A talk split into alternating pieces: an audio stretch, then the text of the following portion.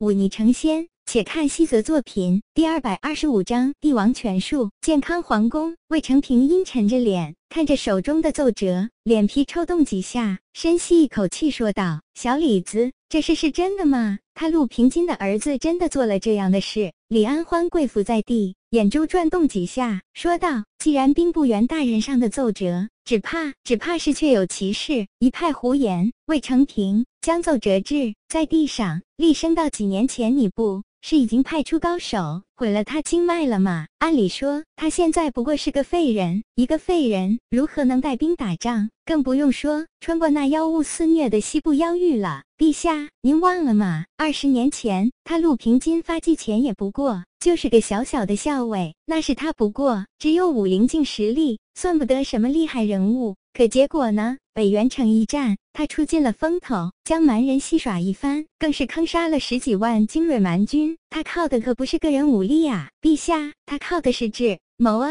魏成平眼角抽动，沉默不语。李安欢抬起头来察言观色，接着说道：“冰金王的儿子陆冲，只怕也是继承了他父亲的智谋了。嘿，带领着桀骜不驯的列军。”穿越西部妖域，从草原上贴可兰山而行，趁夜夺下可兰山雄关，然后抵死据守，支撑到那苏七垒和围雍奇关，将雍奇关内十万蛮人大军困在关内，然后分兵北援。这计谋只怕是平津王出的，不过少了这位厉害的世子殿下配合，只怕也很难实现呐。陆平津真是生了个好儿子。够了！魏成平火冒三丈，将身前桌上一应珍贵器具推倒在地。怒喝道：“是他陆平金的儿子，哪怕废了武道，依然可以带兵打仗。可朕的三个儿子没有一个有出息，好不容易出了个精通治国之道的女儿，却又迷恋丝竹音律，不肯将精力放在治理国事上，当真要气死朕了！”陛下息怒，李安欢眼珠一转，说道：“这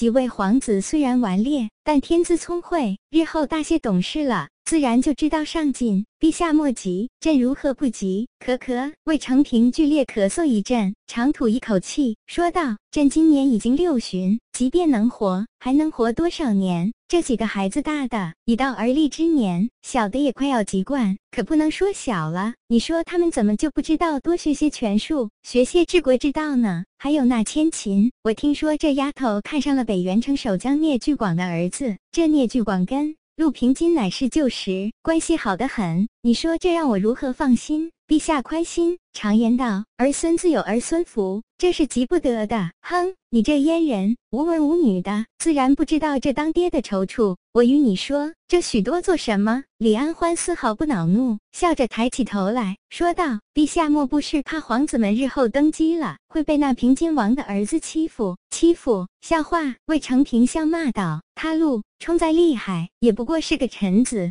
能欺负到帝王头上来？平日里自然不会。李安欢笑了可笑，话锋一转，声音变得冷冽起来。可他若是心有反意呢？魏成平闻言一怔，慢慢转脸看向李安欢，吓得他立刻跪伏在地上，口呼死罪。魏成平叹了口气，说道：“小李子，你跟了我有三十多年了吧？”“是，老奴跟着陛下已经有三十二年。”魏成。平点点头说道：“这三十年来，你倒还算得上忠心，这很好。至于你私底下结党营私、私称千岁这些小事情，我虽然有所耳闻，却一直没往心里去。毕竟是我养在身边的一条狗，吃得好些，过得好些，这都是理所应当的。但你要知道主子想要的是什么，要懂得什么时候该摇尾巴，什么时候。”该低头乞怜。听到这话，李安欢略有些肥胖的身子抖若筛糠，哪里还有之前的气势？我知道，二十年前他陆平金来京领取封赏时，酒后曾经招惹到了你，说你阉人当道，混乱国本。那时候你还年轻。又深得我恩宠，正是意气风发之时，想必记恨于他。只是没想到，这么多年过去了，你还没忘了这事。魏成平叹了口气说道：“是他陆平金是不讨我喜欢，而且还坐拥北地千里沃土，掌控了大梁一半的精兵强将。可他这些年可曾说过一个反字？即便我让淮南王动手，坏了他儿子的根基，他也没。”说过什么不是？隐忍也好，伪装也罢，这都是他陆平金的智慧。他知道大梁不能没有他陆平金，所以我只能敲打他，不能杀了他。他也知道。即便造反，当时是痛快，可毕竟不得民心，不顺民意。等手下士兵打得差不多了，也就是他的死期了。这些他都知道，所以我恨他，怨他，打压他。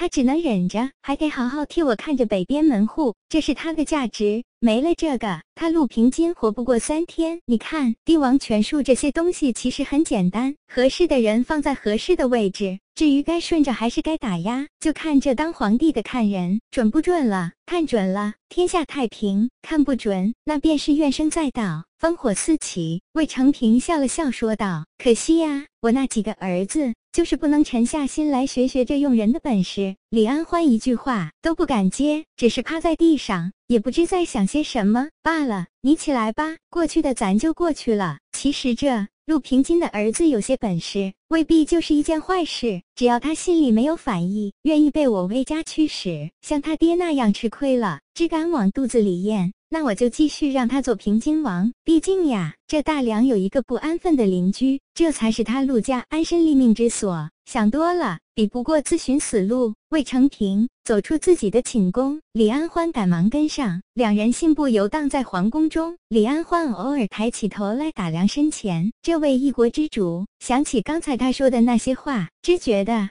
脊背发凉。他知道。自己结党营私的事情，不可能逃得过这位的眼睛。毕竟这是他的国，而自己的地位也是他给的。自己在自己位置上做些小把戏，不过是些小毛病，皇帝看在眼里，也不过一笑置之，不会往心里去。可其他的事情呢？比如跟那位温大人的来往，还有此刻在寻州的那几个蛮人。李安欢轻轻晃晃脑袋，让自己清醒过来。他有把柄握在那位温大人手中。而这把柄若是被黄帝知道了，自己便是死路一条，自己也是没有办法才会帮温大人做事，否则这么舒坦惬意的日子，吃饱了撑的去做那些危险勾当，这北地平静下来，皇帝不再牵挂北地，闲下来未必不会发现自己的事情，若发现了，自己同样是死路一条，这通随的罪名安上，谁都救不了自己。看来得联系一下那位温大人，做些事情了。否则自己哪里有安生日子过？